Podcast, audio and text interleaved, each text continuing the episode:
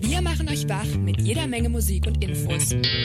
Partys und Politik. Menschen und Meinungen. Alles rund um den Campus und aus Lüneburg.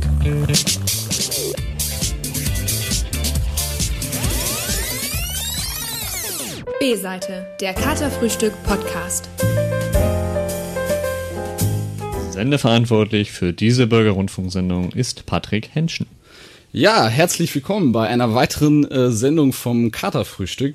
Ähm, wir wurden gerade informiert von demjenigen vor uns, dass äh, unsere Jingles auf dem Rechner nicht mehr funktionieren. Wir dachten, wir testen das natürlich nochmal selber aus. Und siehe da, er hatte recht, die Jingles auf dem Rechner funktionieren nicht. Deswegen heute mal ähm, ja, so eine kleine äh, A Cappella-Sendung, würde ich mal sagen. Ähm, wir improvisieren einfach ein bisschen. Ja. Genau, heute sind wir äh, zu dritt. Ähm, einmal Patrick, hallo. Einmal Carlo und ich Theo. Und ähm, ja, wir haben uns für diese B-Seite ähm, ausgesucht, äh, das Thema Filme zu behandeln und mal ein bisschen über äh, Filme zu reden. Ja, wie kam es dazu? Ähm, wir haben diese B-Seitensendung so ein bisschen ähm, geplant mit, hey, wir machen mal so Podcasts und jeder kann sich mal so ein bisschen ausprobieren, gerade in den Semesterferien. Und ich habe mich gleich mal gemeldet für heute und dann fiel mir hm, was will ich da eigentlich für eine Sendung machen? Mhm. Oh, fuck. Oh, oh Gott, ich weiß ja nicht, darf ich jetzt das sagen? Ja. Okay, gut, ich bin mir nicht sicher. Ähm, und ähm, dann haben wir uns, äh, dann habe ich einfach gesagt, äh, das Thema Filme, weil darüber rede ich gern und ähm, Filme sind ein großer Teil meines Lebens, würde ich mal sagen. Und ich habe ähm, ja euch beide auch eingeladen, beziehungsweise ich habe rumgefragt, ihr habt euch auch gemeldet. Äh, wie kommt es denn bei euch dazu? Also was ist bei euch so? Warum sind Filme für euch in eurem Leben irgendwie wichtig oder warum habt ihr euch gemeldet sozusagen für diese Sendung? Ich kann das gar nicht so abstrakt allgemein beschreiben. Ähm, Filme fand ich ganz lange Zeit oberflächlich interessant. Man ist mal ins Kino gegangen, hat sich mal den neuesten Blockbuster-Streifen angesehen. Aber so richtig gecatcht hat mich das, glaube ich. Das müsste ein Film von Tarantino gewesen sein. Ähm, ich meine, es war Pulp Fiction. Und mich hat das einfach, äh, es ist natürlich ein Klassiker, den ich hier anspreche, aber mich hat das einfach total fasziniert, ähm, mit was für einer ja, mit was für einer Dreistigkeit er seine Szenen aufbaut, mit was für einer Dreistigkeit der die Spannung rauszögert und was für geile Dialoge der schreiben kann. Und dann habe ich so lang, langsam angefangen, auch mal zu gucken, ja, was kann denn so ein Film überhaupt sein, außer äh, viele Explosionen und irgendwie eine vorhersehbare Handlung. Genau, und dann habe ich mal ein bisschen rumgeguckt und festgestellt, ist ein spannendes Feld. I don't remember asking you a goddamn thing zu, äh, wenn man zu Tarantino sagt man ja auch, dass er dies, äh, die, die, den Dialog wieder zurück äh, ins Kino gebracht hat, weil davor, wie du sagst, 80er waren ja äh, große Ära der äh, Actionfilme aller Schwarzenegger, Macho-Helden, viele Explosionen.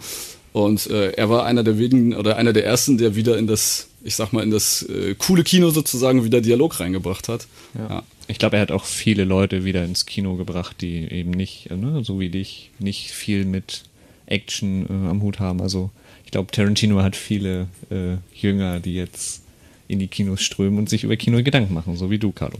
Es ist witzig, weil Pulp Fiction tatsächlich auch bei mir eine so der ersten intensiven Filmerfahrungen war. Ich war bei meinem Vater zu Besuch und ähm, äh, ja, wir waren so, ja, was machen wir heute? Am keine war ich zwölf oder so, ne? Und ja, DVD, komm, wir gehen mal in die Videothek. Und dann meinte er, oh, ich weiß einen guten Film, den wir zusammen angucken können, ne? Zack, Pulp Fiction ausgeliehen, reingeklickt. Und das war natürlich also der Film ist schon, ich sag mal, eigentlich nicht für Zwölfjährige gedacht. Und dann meinte auch die ganze Zeit, aber sag deiner Mama bloß nicht, dass äh, wir Pulp Fiction geguckt haben. Das darfst du bloß nicht erzählen, das darfst du bloß nicht erzählen. Aber das hat mich auf jeden Fall auch. Aber er hatte recht, ist ein guter Film. Also ja, auf jeden Fall. Grundthese stimmt. Ich war ganz überrascht, als ich den äh, Film Jahre später nochmal gesehen habe und ich tatsächlich äh, mich an so Szenen wie äh, wo sie ihn aus, wo sie den einen Typen aus Versehen äh, auf dem Hintersitz erschießen und so die ganze, diese ganze hintere Scheibe pff, voller Blut bespritzt. Ich habe diese Szene irgendwie komplett vergessen. Ich weiß nicht, ob mein äh, junges Ich sich da quasi selber oder ob mein Vater mir damals vielleicht die Augen zugehalten hat an der Stelle oder so. Ich weiß es nicht. Trauma kann ja auch sein. Ja, kann sein, vielleicht. Ein Gedächtnis das verdrängt hat. Aber ist eine einprägsame Szene und ich glaube, mit zwölf ist das nicht so super. Ja. Patrick, wie sieht das bei dir aus? Wie bist ähm, du an dieses Thema rangeraten? Ja, mit Schwung. Also ich habe schon immer, also ich glaube, ich bin ein Kind des Fernsehens. Also ich bin einfach mit sehr viel Fernsehen aufgewachsen und habe dann irgendwann im Jugendzeitalter entdeckt, dass auf den ganzen DVDs nicht nur die Filme sind, sondern auch ähm, Erklärungen, ähm, Regisseure erklären ihre Filme, äh, Outtakes und sowas. Und das hat mich fasziniert, dieses was passiert dahinter. Und ich habe dann angefangen, Filmkritiken zu lesen. Ich habe schon vor zehn Jahren Podcast gehört, als Podcast noch gar nicht so ein Begriff war. Äh, Gerade im amerikanischen Bereich. Bei, noch bei iTunes zum Abonnieren und runterladen. Auch das. Also vor allem das. Äh, und ja, schreibe, habe dann angefangen selber Filmkritiken zu schreiben ähm, und mein, für, für, was hast du die da geschrieben oder? Erstmal nur für mich und dann habe ich sie so an lokale Zeitungsblätter hm. geschickt. Ey, wollt ihr das haben? Meistens wollten sie das nicht. Aber meistens äh, gab es mal eine Ausnahme, haben sie irgendwann mal gesagt, ach komm hier der der junge ja, Patrick. einer wurde abgedruckt. Das war für so eine ja ich glaube, die Redakteure mussten irgendwie Lücke füllen.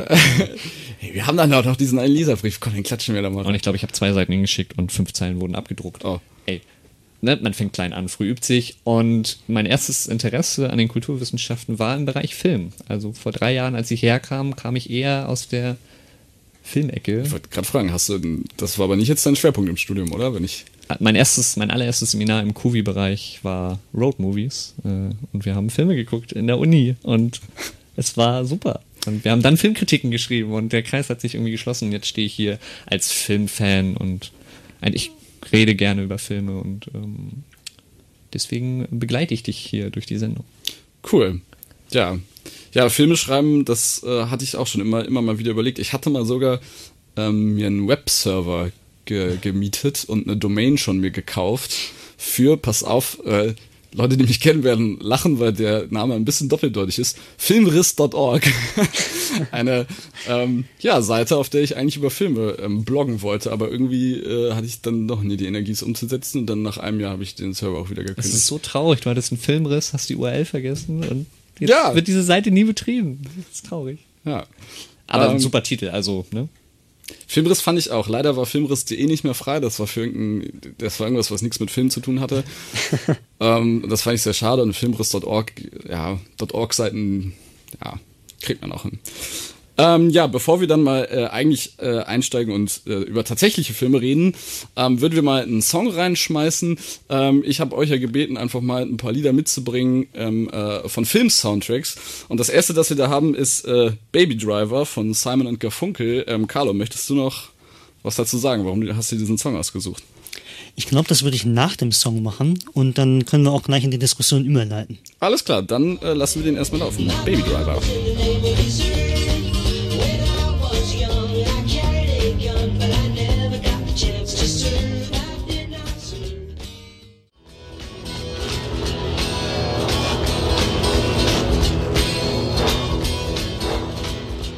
Äh, Carlo, den hast du mitgebracht. Warum? Richtig, also der Song äh, basiert für mich auf dem gleichnamigen Film, der wiederum auf dem gleichnamigen Song basiert. oh, wow, Filmception. Ähm, ich habe den Film gesehen, Baby Driver ist glaube ich 2017 rausgekommen von Edgar Wright, dem Regisseur, genau. Und ich bin eigentlich ohne große Erwartungen in diesen Film reingegangen. Ich glaube, irgendwie meine Mitbewohnerin, meine damalige Bekannten noch gar nicht so lange, hat mich damit reingenommen und ähm, ich habe gedacht, okay, Actionstreifen, es geht irgendwie so ein bisschen um Autos und irgendwie so ein bisschen um den Protagonisten. Ähm, keine großen Erwartungen gehabt. Naja, und dann habe ich den Film gesehen, der hat mich total begeistert. Also der hat mich total mitgenommen und dann habe ich danach überlegt, naja, wieso heißt der eigentlich so? Weil in dem Film, ähm, der Protagonist heißt zwar Baby und er fährt ein Auto, das macht schon irgendwie Sinn. und dann habe ich mir die, ähm, habe ich eine Playlist angeguckt, den Soundtrack, und da war der Song äh, Baby Driver von Simon Garfunkel, der eben auch namensgebend für den Film ist. Und ich mag den Song, ich mag den Film und deswegen habe ich beides mitgebracht heute. Äh, kanntest du Edgar Wright, den Regisseur, schon vorher oder? Ich hatte unbewusst einen Film von ihm gesehen, The World's End der zu der ähm, Trilogie gehört. Ich weiß gar nicht, ob die Trilogie einen Namen hat. Das ist die ähm, Blood and Ice Trilogie, genau. weil alle drei Filme sehr blutig sind und in allen drei Filmen Cornetto Eis gegessen wird. genau, äh, Shaun of the Dead gehört noch dazu und Hot Fuzz. Hot Fuzz, genau. Ja. Und äh, ja, The World's End hatte ich eben gesehen, den fand ich äh, witzig, wunderbar britisch-schwarzer Humor. Ähm, aber ich habe eben erst im Nachhinein festgestellt, dass es äh, mir wohl gefällt, weil ich den Regisseur ganz gut finde. Ja, der hat, ähm, ich liebe Edgar White und ich finde, was was ich besonders an ihm mag, dass er es schafft, äh, Komik in den Film reinzubringen, nicht nur über Dialog. Also weil viele Komödien sind halt, äh, da kommt halt das, äh, die Komik halt rein durch den Dialog und die Schauspieler rein. Das ist bei ihm natürlich auch sehr stark, aber er schafft es halt auch durch so Sachen wie äh, Kameraeinstellungen und äh, wie ein Schnitt kommt oder wie ein Licht eingesetzt wird oder also total abgefahrene Sachen lassen, äh, lässt er sich mal einfallen und das dann, ja, super, super witzig. Kann man jetzt schwer im Radio beschreiben, da, da muss man sich am besten einfach mal selber die Filme angucken. Mom, have you been bitten? No, but Philip has. Oh, okay. Has she been bitten? No, Philip has. Oh, okay. Da kann ich auch ein sehr gutes YouTube-Video zu empfehlen. Every Frame a Painting, ein äh, ganz wunderbarer YouTube-Kanal, der sich auch mit Filmkunst beschäftigt, hat darüber ein Video gemacht. Also, wen das interessiert, Edgar Wright, ähm, Every Frame a Painting. Ja, dann weiß man, worüber da, wir das, reden. Daher habe ich das äh, quasi auch so halb zitiert. Ja, ich kriege hier richtig, äh, also liebe Zuhörerinnen und Zuhörer, richtig einen Werkzeugkasten mit Tarantino-Filme und Everyday, uh, every painting, every frame, every frame a painting, a painting. genau. Every frame a painting, genau. Das ist ein, ich glaube, ein Cutter ist das und der hat sich halt so ja. als Hobby nebenbei gemacht, dass er so Video-Essays gemacht hat und da sind ein paar echt richtig gute, richtig gute Videos dabei. Patrick, gab es bei dir auch einen Film, der dich in letzter Zeit oder einfach so, der dich groß überrascht hat? Äh, ja, das ist auch der letzte Film, den ich gesehen habe, hm. tatsächlich, ein Netflix-Film. Your Name. Es ist ein Anime ich dachte erst, es wäre eine Serie und wollte so zwei Folgen bingen während der Prüfungsphase. gute, gute Idee, Patrick, in der Prüfungsphase eine Serie zu bingen. Als Ausgleich. dachte ich mir, ich habe das verdient, habe dann anderthalb Stunden, ich glaube, eine Stunde 40 investiert in den erfolgreichsten Anime ähm, aller Zeiten. Also ähm, der, es kam jetzt gerade eine News raus, dass der Regisseur, der den Ding gedreht hat, den einen neuen Film machen wird. Und da wurde auch wieder Your Name genannt als der erfolgreiche. Und das ist eine schöne Geschichte äh, mit ein bisschen, bisschen Japano, äh, japanischem äh, Übertreiben, Jap japanischem Stil. Es geht um Körperwechsel, Körpertausch. Freaky Friday quasi.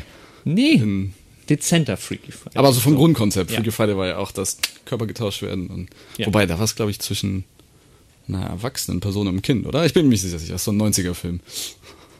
Der aktuelle Your Name Körpertauschfilm ja. ist äh, sehr schön. Ich kann ihn nur empfehlen auf Netflix. Ähm, vielleicht schreibt ihr erst eure Klausur und guckt dann den Film. Aber ich habe einfach eine sehr gute Zeit gehabt. Es, ist, es war nicht zu kindlich, nicht zu kitschig. Es hat mich berührt und es hat etwas, was erzählt, was ich noch nicht kannte. Und das ist, glaube ich, eine gute Qualität für einen Film. Und da äh, habe ich gleich eine Frage zu mitgebracht. Mhm. Was macht für euch einen guten Film aus? Kurze Anekdote. Ich sitze im Kino vor vier Wochen und gucke Beautiful Boy. Und die Frauen neben mir sind nach dem Ende des Films, boah, war das ein furchtbarer Film, was ist da passiert?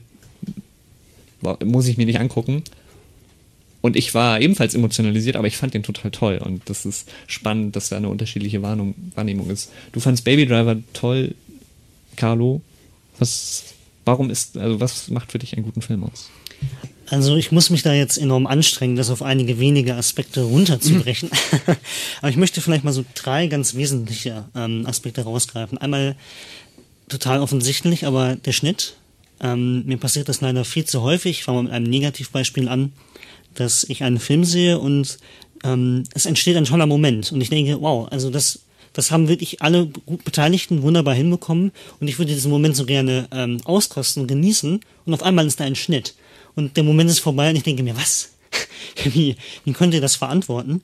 Ähm, genau, also man, man, wenn man, wenn man. Wer, wer konnte das verantworten? Wer Findet entschuldigen. ziehen. So ungefähr könnt ihr euch äh, mich dann im Kinosaal vorstellen, ja. ähm, ja, wenn man mal einen guten Moment aufgebaut ist, aufgebaut mhm. hat, dann muss man den auch auskosten. Und Schnitt kann so die, stark die Stimmung des Films beeinflussen. So. Ähm, das zweite, die Charaktere.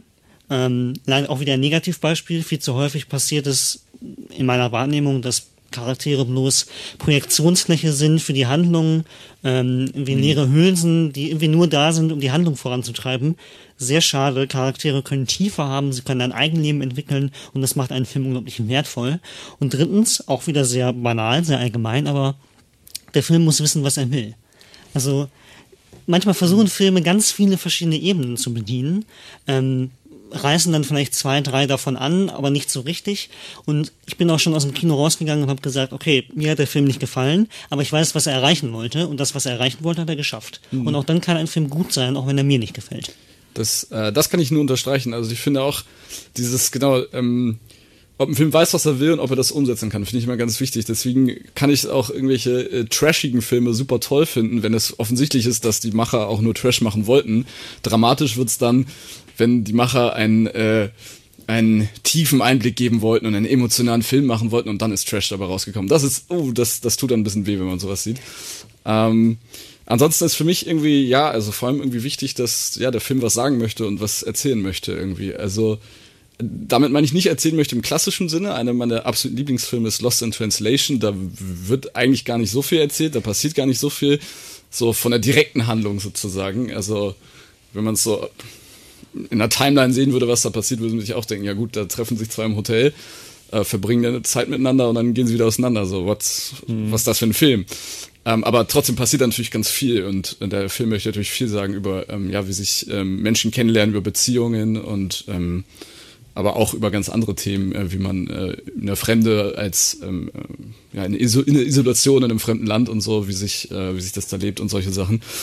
Ähm, also das ist mir irgendwie wichtig, dass der Film irgendwie eine, jetzt nicht so eine Aussage wie äh, im Sinne von die Moral von der Geschichte, aber irgendwie sowas vermittelt, wo man danach irgendwie rausgeht. Und wenn es nur eine Emotion ist, aber wo man irgendwie mit was rausgeht. Wenn ich so rausgehe und einfach nur, pff, ja, hätte ich mir jetzt auch, also mein Leben hat sich jetzt null verändert dadurch, so dann war das für mich kein guter Film. Das sind schöne Argumente, danke. Jetzt weiß ich, worauf ich beim nächsten Mal achten kann. Ich bin da auch manchmal sehr subjektiv, aber ich brauche auch einfach eine gute Zeit. So, also wenn das ein Kinofilm ist und er nutzt die Fläche des Kinos nicht, dann und nutzt den Sound nicht oder versucht mhm. mich nicht irgendwie abzuholen, habe ich vermutlich nicht so eine große Zeit und oder so eine gute Zeit. Und ähm, was du meintest, ähm, ich finde auch, dass Trash-Filme auch total, dass ich eine super gute Zeit bei Trash-Filmen haben kann.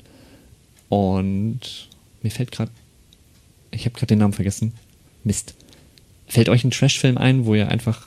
Okay, doch. Hi, ich habe ich hab einen direkt, ja. den kann ich direkt empfehlen. High Alarm am Müggelsee. Super oh, ja. geiler Trash-Film. Hast du mir schon empfohlen. Das ist. Richtig ja. gut. Äh, Der letzte Lude ist so ein Film. Das ist ein deutscher Film mit Alexandra Nedel und ähm, das ist ein furchtbarer, furchtbarer Trash-Film. Aber ich kann ihn nur, das ist wirklich eine deutsche, deutsche Trash-Perle, so. Kann ich empfehlen.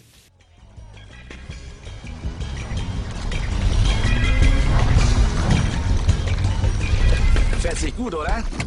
Geiler Schlitten. Aber die Farbe passt nicht zu meinem Bart. Behalt den Eimer.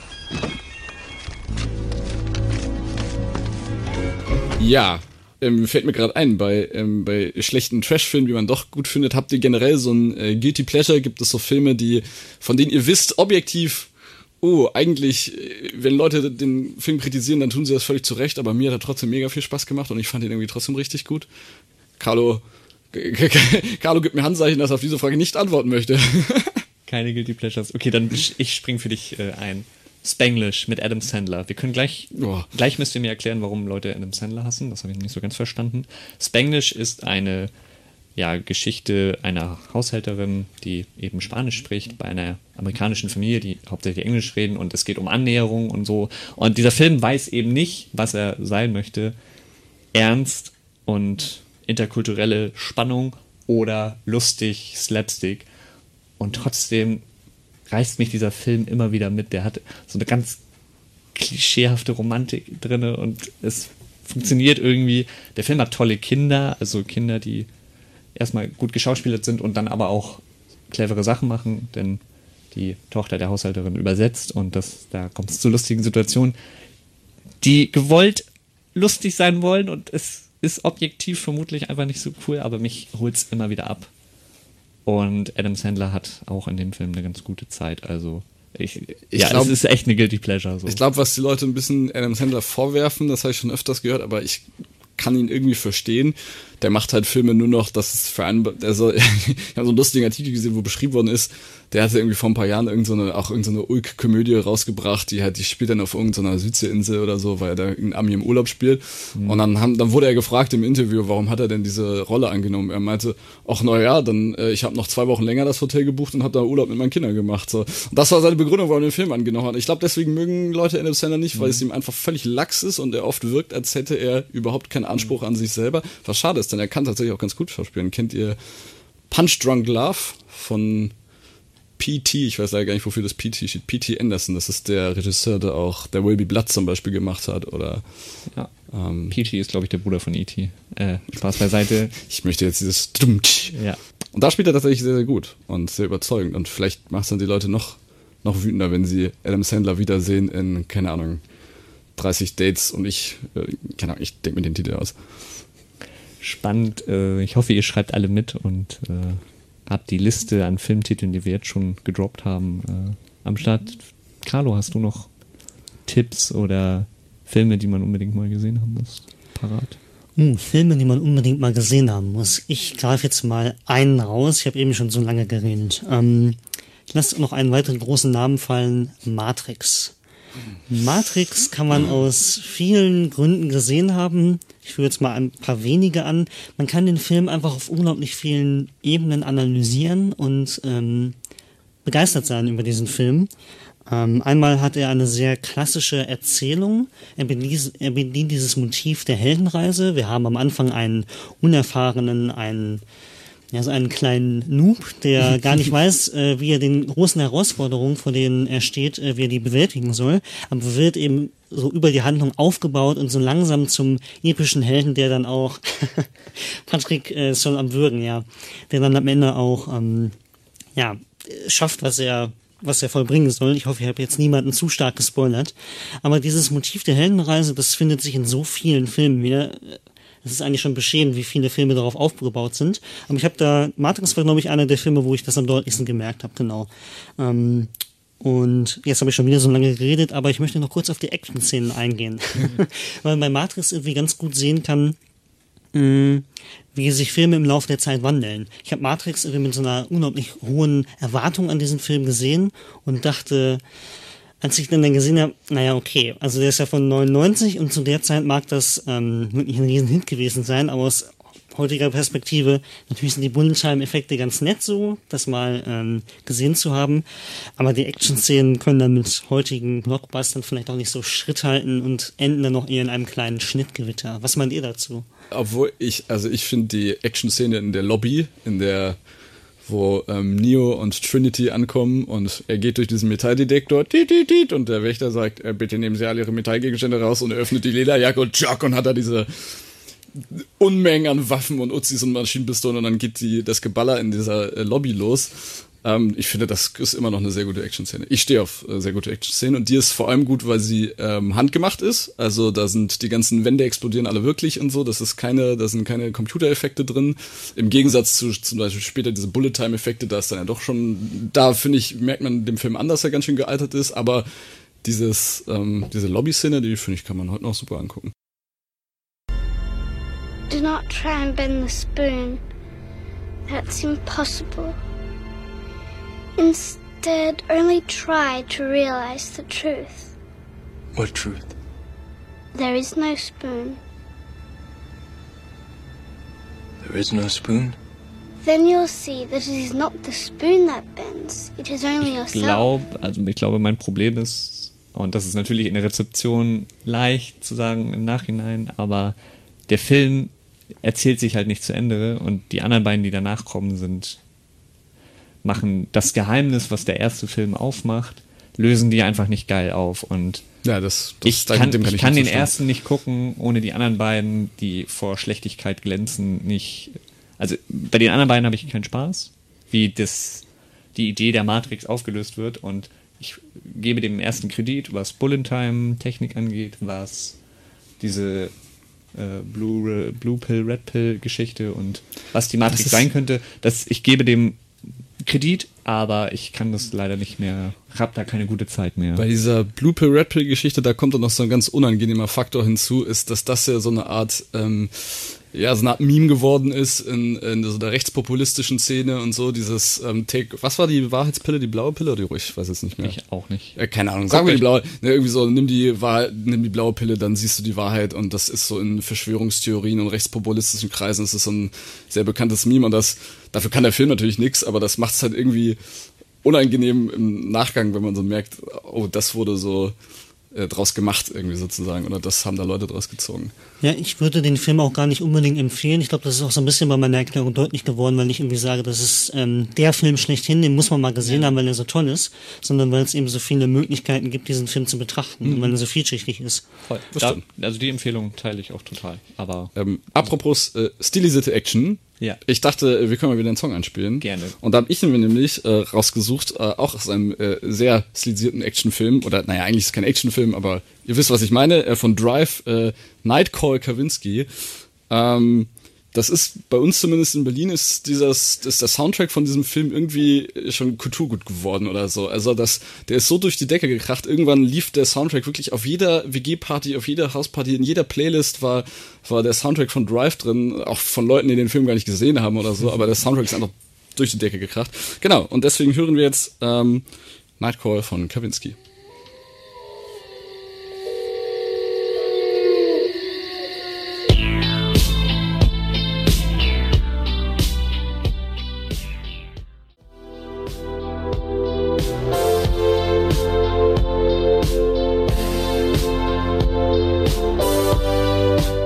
Ja, das war Nightcall Kavinsky. So, ähm, Carlo hat ja gerade schon gesagt, welchen Film man äh, unbedingt mal gesehen haben sollte. Nicht, weil unbedingt so Spitzenklasse der beste Film ist, sondern eher von den verschiedenen Perspektiven. Matrix. Patrick, wie sieht das bei dir aus? Welchen Film sollte man deiner Meinung nach unbedingt mal gesehen haben? Wir haben ja gerade über Trash geredet und Trash ist vielleicht nicht so meins und ich empfehle euch einen Film, der Trash wegräumt, denn der Mülleimer-Roboter Wally ist im Weltall. Dieser Übergang. Ah. Ist im Weltall und räumt die Erde auf. Und ich, man versucht ja vielleicht immer so Top 3, Top 5 Listen zu erstellen und ich weiß immer nicht, wo Wally da hinkommt, aber Wally ist bei mir ganz, ganz oben und es ist ein Animationsfilm, der jeder, also jedem, jeder einmal gesehen haben muss. Er ist für jedes Alter. Ich habe das Gefühl, also für mich persönlich auch für in jeder Stimmung. Also wenn ich was zum Aufheitern brauche, dann kann Wally dazukommen und äh, ein bisschen nicht nur mein Zimmer aufräumen, sondern nein, die Erde aufräumen. Und auch wenn man super drauf ist, bringt er einen vielleicht ein bisschen zum Nachdenken, weil da schon krasse Themen angesprochen werden. Umweltverschmutzung, Fettleibigkeit und maschinelle, also Abhängigkeit des Menschen von Maschinen. Das sind alles spannende Themen, die aber gar nicht behandelt werden müssen, sondern er kann auch einfach nur entertainen, lustig und äh, auch vielleicht ein bisschen traurig sein, dass man am Ende Pipi in den Augen hat. Ich weiß nicht, wie häufig das vorgekommen ist. Ein paar Mal. Wally ist auf alle Fälle meine absolute Filmempfehlung. Muss ich leider zugeben, habe ich tatsächlich immer noch nicht gesehen. Der steht seit Jahren auf meiner Liste, aber irgendwie. Wir gehen hier gleich aus dem Studio, Theo. Zu dir in die WG. An. Heute. Du musst. Live hier im Studio.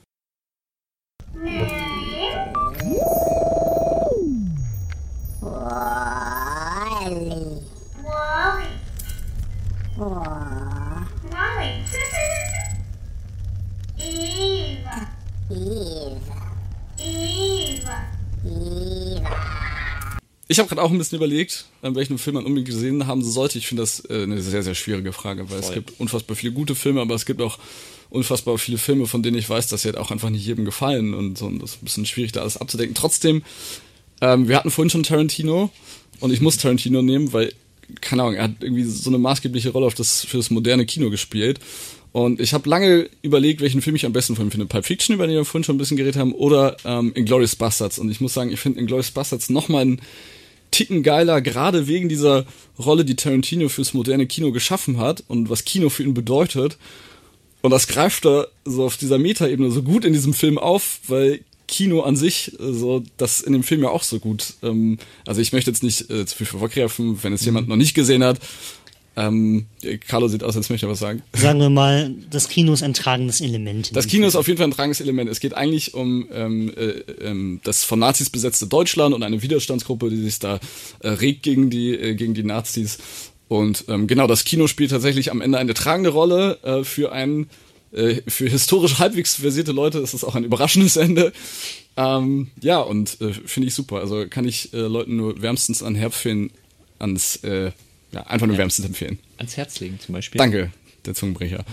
Quentin Tarantino, also für Leute, die den jetzt nicht kennen, würde ich einfach sagen, googeln und einen der Filme gucken. Ich glaube, bei jedem Film von Tarantino wird klar, worauf, worüber wir reden, aber natürlich sind Pulp Fiction und Inglourious Bastards die großen Meisterwerke. Die Vorzeigefilme so. Vorzeigefilme, genau. Wer es ein bisschen, ich wollte gerade sagen, entspannter haben möchte, guckt äh, Django Unchained, aber hm. im Satz ist mir aufgefallen, der ist dann doch ziemlich hart. Aber auch der kann man, der füllt die Lücke Gibt es so einen Tarantino-Film, wenn man eher ein bisschen entspannt sein möchte? Und ein bisschen lässiger, weil eigentlich so, dann sind alle seine Filme eskalieren dann ja schon noch ganz ordentlich. Ja, ich glaube, Jackie Brown ist noch ein bisschen. Das stimmt. Bisschen. Das stimmt. Es wird am Ende auch ein bisschen, aber Jackie Brown ist ein bisschen relaxter, so von der Grundstimmung. tatsächlich auch nicht einer der überragenden Filme. Also, ich glaube, er kann. Er sticht nicht so heraus, der Nee. Film, aber ich finde trotzdem ein super Film. Hier wurde auch gerade noch Kill Bill genannt. Äh, genau, das ist, glaube ich, Tarantinos Werk. Und da kommt jetzt ein neuer Film nach Hateful Eight, den ich im Kino geguckt habe und ganz gut fand.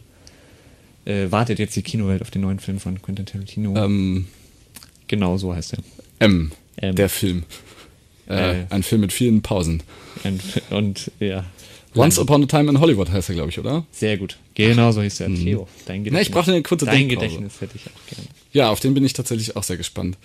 Ähm, wie sieht das denn sonst bei euch aus? Jetzt haben wir viel über äh, tolle Filme gesehen.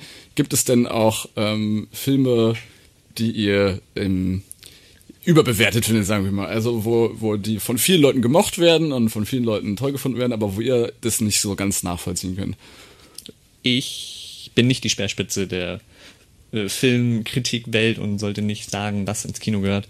Aber ich verstehe nicht, wieso Transformers erfolgreich ist. Ah, Autos in Explosion. Es ist, also ich habe hab den vierten Teil geguckt im Kino. Ich weiß nicht, warum es ist, Sachen passieren so. Ne? Also ich war da, der Film war da irgendwie. war eine kamen lange wir- Nacht. wir kamen- war ich im Kino. Wir kamen zusammen. Transformers 4 lief. Und beim Gucken ist meine Gehirnleistung einfach geschmolzen, so, weil es wurde so krass auf mein au- audiovisuelles System raufgeprügelt, weil da so viele Effekte passieren, so wenig Inhalt gleichzeitig geliefert wird, dass ich nicht verstehen kann, warum der Film so viel einspielt. Vielleicht, also Leute den auch gerne gucken und warum dann Fortsetzungen gedreht werden können. Ich glaube, jetzt mittlerweile ist der Regisseur Michael Bay, hat man gemerkt, das haben die Geldgeber gemerkt, dass er vielleicht nicht so das Übergenie ist. Äh, Nicht? ich glaube, der hat gute Filme gemacht, so wie Bad Boys zum Beispiel. Aber mittlerweile diese Transformers-Reihe, ich verstehe es nicht und es ist, also das ist eine Nicht-Empfehlung. Ein, ein, ich möchte euch aufhalten, bitte tut es nicht. Ja, aber das, aber das ist doch eigentlich, Transformers ist doch eigentlich auch halbwegs bekannt, dass die irgendwie nicht so, oder? Also ich habe jetzt nicht das Gefühl, dass ähm, die Filme mit Preisen überhäuft werden und Leute sie mögen und irgendwie, irgendwie findet sie jeder doof, aber ja, du hast recht, trotzdem guckt sie anscheinend. Das Box- werden, werden sie von genug Leuten geguckt. Das. Box Office gibt dem Film immer noch recht. So. Ja, das stimmt. äh, es wird ja immer noch gemacht und also es hört ja nicht auf. Ja, ja, das stimmt. Und vielleicht ist es halt auch für, für eine jüngere Zielgruppe, die mit Transformers aufwächst, den Spielfiguren und Autos wandeln sich um von Robotern in Autos und wieder zurück, ist vielleicht auch einfach ein catching äh, Point. Ja, auf jeden Fall. Carlo, wie sieht's bei dir aus? Hast du da? Oder hast du was zu Transformers zu sagen? Magst du Transformers? Äh, raus aus meinem Studio. Nein, ich mag Transformers auch nicht, aber ich kann zumindest verstehen, so in den ersten 20 Minuten, dass der jüngere Zuschauer, ähm, ich sage jetzt einfach mal, ein guter Freund von mir, mit, mit zwölf Jahren in den ersten 20 Minuten doch schon äh, zumindest den, den Reiz des Films so ein bisschen erfassen kann. Also wenn der Protagonist ein altes Auto kauft, einen wunderbar verführerischen äh, Camaro und dann Megan Fox etwa bei Minute 1833 ähm, halbnackt über der Motorhaube lehnt, da können schon, äh, das kann schon verführerisch Das reizt sein. den Achtjährigen. Das, das reizt den Zwölfjährigen, das reizt vielleicht auch den 50-Jährigen, das kann ich mir vorstellen. Aber genau darüber hinaus schwierig. Äh, ich mag den Film auch nicht besonders. Ja, ich habe keine Ahnung, ich habe Transformers nie gesehen, ehrlich gesagt. Das ist, das ist so schnell an mich rangeschwappt. Ich muss tatsächlich sagen, dass ich selten Filme gucke, die mir schlecht gefallen, weil ich habe das Gefühl, ich filter schon ganz gut raus. So, also wenn ich, ich gucke mir selten Filme an, von denen ich schon vorher den Verdacht hätte, oh, ich glaube, die könnten mir nicht gefallen, dann gucke ich die mir gar nicht an und deswegen gucke ich tatsächlich selten Filme, die mir gar nicht, oder wo ich so rausgehe, oh Gott, was hat das denn? Ich glaube, das ist auch ein wirkliches Problem. Also wir gucken, beschäftigen uns mit Filmen ja hobbymäßig, aber sobald das in so eine berufliche Ebene geht, man darüber schreiben muss oder so. Du musst ja den ganzen, also. Ich frage mich immer, wie das in so Redaktionen manchmal abläuft, so wenn dann so Transformers 10 rauskommt, die Rache der äh, Autoritter oder so. Und dann wird dann irgendwie, wird, musste man dann irgendwie Strohhelme ziehen oder der Praktikant muss sich den dann angucken und sich dann irgendeine Rezension aus den Fingern saugen. Oder wie läuft das dann in so einer, in so einem, in so einer Feuilleton-Redaktion irgendwie ab? Das ist vielleicht auch eine Form von Masochismus, wenn man sich als professioneller Filmkritiker dann Transformers anguckt. Ich schlag nochmal in die Rage-Kerbe und äh, komm nochmal zurück zum deutschen Kino. Till Schweiger und Matthias Schweighöfer haben ja gerade recht viel Erfolg und dann kommen da Filme wie Honig im Kopf. Und da wird dann auch der Praktikant scheinbar hingesteckt, weil die sind ja auch, also diese ganze Filmästhetik der beiden, egal wer den Film macht, spricht ja auch nicht so viele Leute an, mich überhaupt nicht. Trotzdem Box, ja, das sind ja auch, genau, ich wollte gerade sagen, sind ja auch erfolgreich. Ich habe neulich einen Trailer gesehen für einen neuen Matthias Schweighöfer Film und ich dachte erst, es wäre Werbung, weil die Ästhetik so aussah wie, also ich dachte, es wäre eine Kaffeewerbung und dann so, ach nein, es ist ein Film, der jetzt in die Kinos kommt. Ähm, hat mich auch überrascht. Ich habe aber tatsächlich ähm, auch neulich, ein, neulich schon ein bisschen her, einen deutschen Film gesehen, der mich sehr positiv überrascht hat. Das war äh, der Vorname. Oh. Das war, ähm, da war ich in der Sneak Peek und hatte eigentlich auf Bohemian Rhapsody gehofft, weil das drei Wochen vom Kinostart war. Und dann kam der Vorname. Ich so, oh nee, deutsche Komödie, irgendwas mit irgendjemand will seinem Kind irgendwie Adolf nennen. Och, das klang, also es klang, als ich, also ich, ich habe von dem Film vorher gehört mhm. und ich fand, das klang ganz furchtbar und so nach typischer biederer deutscher Komödie. Da war ich richtig, richtig positiv überrascht. Der Film ist super lustig, aber auch schon fast spannend und ähm, ich will nur so viel sagen, was ist, also es dreht sich nicht um den Namen Adolf die ganze Zeit um den Vornamen, sondern es spinnt sich daraus ein viel größerer äh, Familienstreit. Und es erinnert sehr an Der Gott des Gemetzels, weil es eben auch so ein Kammerspiel ist mit äh, vier, fünf Personen, die sich dann im Laufe des Films halt, ähm, ja, da geht's richtig auf die Substanz, sag ich mal. Das klingt, ähm, das klingt sehr spannend. Ähm, vielleicht also ich hoffe, der kommt jetzt demnächst auf DVD, weil im Kino habe ich ihn ja jetzt verpasst oder läuft er noch? Ja, das ist auch ein Film, den man sich gut auf DVD genau. angucken kann. Man braucht oder nicht die große Leinwand für unbedingt. Streaming-Plattform, vielleicht klappt das ja. Nochmal eine Frage für alle Lüneburger hier. Geht ihr in Scala oder in Filmpalast? In beides oder gar nicht? Oder ist Netflix eure Heimat? Scala. Ich meistens in Scala, aber jetzt so Sachen wie Star Wars oder Bohemian Rhapsody, das gucke ich mir dann auch in dem, äh, äh wie, wie heißt das, Cinestar, das große Ding? Filmpalast? Filmpalast, ja. Das wirkt auf der großen Leinwand besser, kann ich gut verstehen, ja. Genau, also Star Wars, das möchte ich dann nicht in diesem kleinen Skala gucken mit den, also, aber ansonsten finde ich das, das wurde ja auch sogar als bestes Programmkino oder zweitbestes Programmkino ganz Deutschland gewählt. Zweitbestes. Zweitbestes trotzdem. Ähm, äh, Silbermedaille ist auch super und ich finde, das merkt man. Ich finde, die haben ein sehr schönes Programm immer. Es ist ein sehr angenehmes Kino. Ich gehe da auch sehr gerne hin. Ich gehe auch, ich, also beide Kinos haben, kann man auch Werbung machen, äh, Sneak-Vorstellung, also man weiß nicht, welchen Film man bekommt, aber zahlt, glaube ich, auch weniger Eintritt. Mhm. Das ist eine sehr schöne äh, Geschichte, ein bisschen Nervenkitzel und das tut dann nicht so doll weh, wenn man den Film schon mal gesehen hat oder äh, ein Horrorfilm ist und man ist zart beseitet oder, ja. oder Transformers läuft. Auf jeden Fall. Ich renn schreien raus. Patrick, ich habe gesehen, du hast ja auch noch einen äh, Song von einem Film-Soundtrack äh, Soundtrack, Soundtrack mitgebracht. Ähm, äh, möchtest du was dazu sagen? For what, for what it's worth. Ja. Es fiel mir nämlich, deine Aufgabe fiel mir sehr schwer, nicht Film-Themes, also so komponierte genau oder Titelmelodie wie Spiel mir das Lied von Tod, sondern Soundtracks zu finden, weil also Titel, Songtitel, weil die häufig bei mir untergehen. Ich nehme die gar nicht als wahr. Nur dieser Song, der gleich kommt, findet in einem Intro von einem Film statt, der auch so ein bisschen Guilty Pleasure ist, Lord of War mit Nicolas Cage. Und während das Intro läuft, verfolgen wir in der Kamera die Produktionsschritte einer Hül äh, Patronenhülse. Und die Szene und das Bildliche ist so cool und dazu der Song passt super gut und führt richtig in den Film ein. There's something happening here. What it is ain't exactly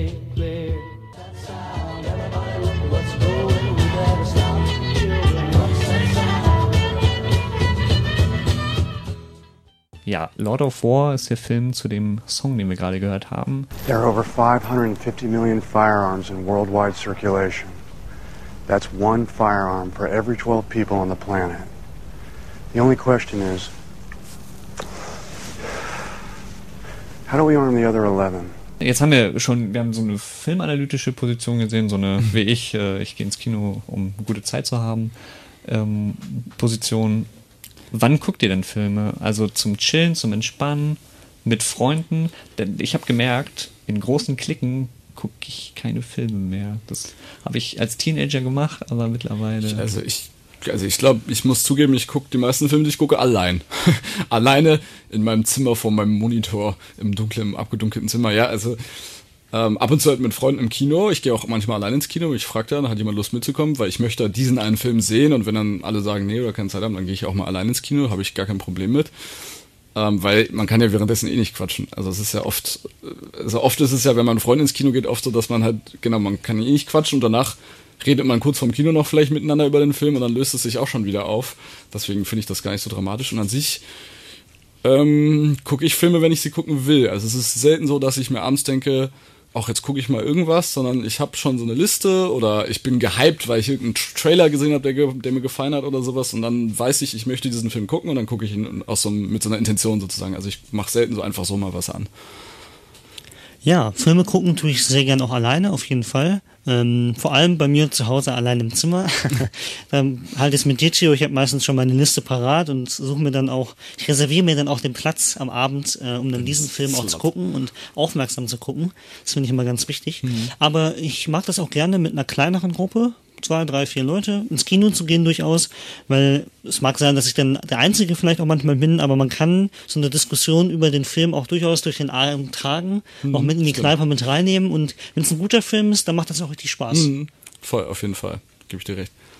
Ich habe halt mittlerweile so ein bisschen den, den Druck beim wenn ich in einer sozialen Gemeinschaft mhm. ins Kino gehe, dass den Leuten der Film auch gefallen muss, weil man halt mittlerweile auch recht viel Geld ja. für so ein kurzes Erlebnis geht. Und weil ich auch das Gefühl habe, dann ein bisschen was mehr über den Film zu wissen, muss es dann irgendwie der Person gefallen, mit der ich da reingehe. Und das ist so eine Drucksituation, mit der ich mich meistens nicht äh, aussetzen will. Äh, ist, ist witzig, dass du es sagst. Wir waren ja neulich äh, zusammen im Kino mit noch ein paar anderen vom äh, Kaderfrühstück. Äh, mit The Favorite haben wir gesehen. Und da mhm. habe ich ja auch ein bisschen äh, das äh, angestiftet, sage ich mal.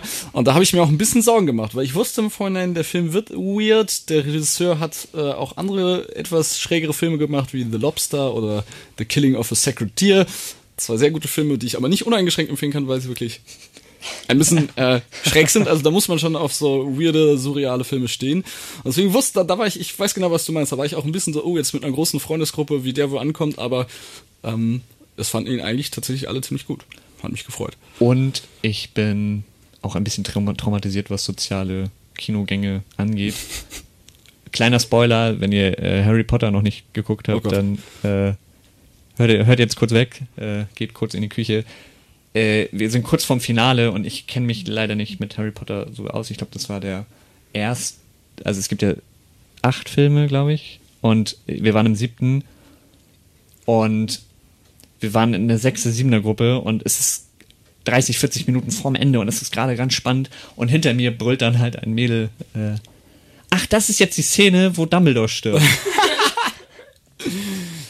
und ich wollte halt aufstehen, so, also einfach, also das war ja. rausgehen, oder? Weil es ist halt nicht mal die Information, aber einfach dieser, dieses, aus der Spannung herausreißen und schon irgendwie die Spannung auflösen waren ganz, das war sehr traumatisch so. Also Leute, wenn ihr solche Nasen seid im Kino, dann haltet euch, dann gönnt euch Netflix, aber please stay out of the of my cinema. Ich habe ähm, mittlerweile bin ich besser drin geworden, äh, aber weil viele meiner Freunde immer sehr wütend auf mich waren, wenn ich ihnen Filme gezeigt habe, dass ich dazu geneigt habe, auch vorweg, oh, jetzt kommt eine gute Szene, jetzt kommt eine richtig gute Szene. Mache ich nicht mehr, keine Sorge, habe ich mir abgewöhnt. Ähm, weil ähm, den meisten geht's ja, glaube ich, wie dir, dass selbst wenn man nicht direkt spoilert, dass es natürlich trotzdem ähm, ja was von der Erfahrung vorwegnimmt, wenn einem ständig gesagt wird, jetzt kommt was Gutes, jetzt kommt was Gutes. Ja, das versuche ich auch zu vermeiden. Eine Zeit lang habe ich das noch gemacht, tatsächlich äh, mit Harry Potter, weil ich andere Leute für diesen Film oder für diese Filme begeistern wollte. Aber ich ähm, fühle mich auch immer so ein bisschen verantwortlich, wenn ich Leute mit ins Kino nehme und versuche sie schon im Vorhinein mit, ähm, äh, mit Hintergrundwissen und mit äh, möglichen Anspielungen, die in den Film kommen könnten, äh, zu füttern. Also ohne, dass ich den Film selber kenne, aber weil ich auch Begeisterung dafür wecken möchte. Ähm, bei einigen Leuten hat es gut funktioniert, dann mache ich das auch gerne weiter. Ähm, bei anderen, gut, ich lasse es halt bleiben. Das, äh, ist nicht jedermanns Sache. Ich habe mit meinem Vater zusammen The Raid geguckt. Oh, das ist ein geiler Film. Ein asiatischer Actionfilm, sehr, sehr gut. Äh, kann man kann man gut mal abends einschieben. Und ich musste meinen Vater sehr, sehr lange bearbeiten, bis er mit mir geguckt hat. Ich, ey, das wird voll der Film für dich so. Und ich habe mir sofort diese Expertenrolle genommen, aber äh, man kann die Leute halt nicht so dazu zwingen. Aber Mochte dein Vater ihn denn am Ende? Voll, total. Ja. Ihm hat das sehr gut gefallen. Das Also- war, das war am An da, oh, da habe ich ganz frisch meinen Netflix-Account äh, gehabt. Den gibt's auf Netflix? Den hatte ich, den hab ich auf Netflix geguckt. Ich weiß, was ich heute angucke. ne, also The Raid finde ich, also wenn man auf Also- Action stehen, auf handgemachte Action, dann kann ich den auch nur wärmsten. Äh, die Story ist, pff, äh, die Story ist gibt's quasi nicht vorhanden. Ein äh, Gangsterboss hat sich in einem Haus verschanzt, in so einem großen Hochhaus und eine Elite-Polizeieinheit will ihn raushauen. Das ist so die Grundprämisse. Es wird dann noch ein bisschen, da kommt noch ein bisschen mehr dazu, aber es reicht, es reicht ja, vollkommen. also es, es das, reicht, um zu verstehen, was woraus es hinausläuft und äh, was den Film ausmacht. Angaben ohne Gewehr, das ist schon lange her. Vielleicht ist der Film auch mittlerweile nicht mehr. Netflix muss ja immer die Rechte ein bisschen abgeben. Ne? Naja, das der stimmt, Film. das stimmt. Die sind ja immer nur für begrenzte Zeit vorhanden. Guckt ihr Horrorfilme? Ich, hab, Ich glaube, wir sind eine horrorfilmlose Generation. ich. Ich habe in den letzten Jahren meine Liebe zu Horrorfilmen tatsächlich entdeckt. Ich konnte sie früher gar nicht gucken, ich habe mir echt eingeschissen und mittlerweile gucke ich richtig gerne Horrorfilme, weil die oft, ähm, also gute Horror jetzt nicht so Splatter, jemand wird gefeuert und Gedärme spritzen, sondern mehr so, ähm, wenn es um die psychologischen Horror geht, ähm, finde ich die super, kann immer sehr viel aussagen. Ähm, Ich ziehe meine These zurück. Genau. Ich bin eine andere Generation. Nein, keine Ahnung. ähm, den, den, den, den Satz bringe ich nicht Der. Theo, das musste zum Schluss Nein, noch ich kommen. bin ja, ja. gerade erst 23 geworden, deswegen ich gehöre zu eurer Generation. Es ist alles so falsch hier. alles ein Fake-Film hier.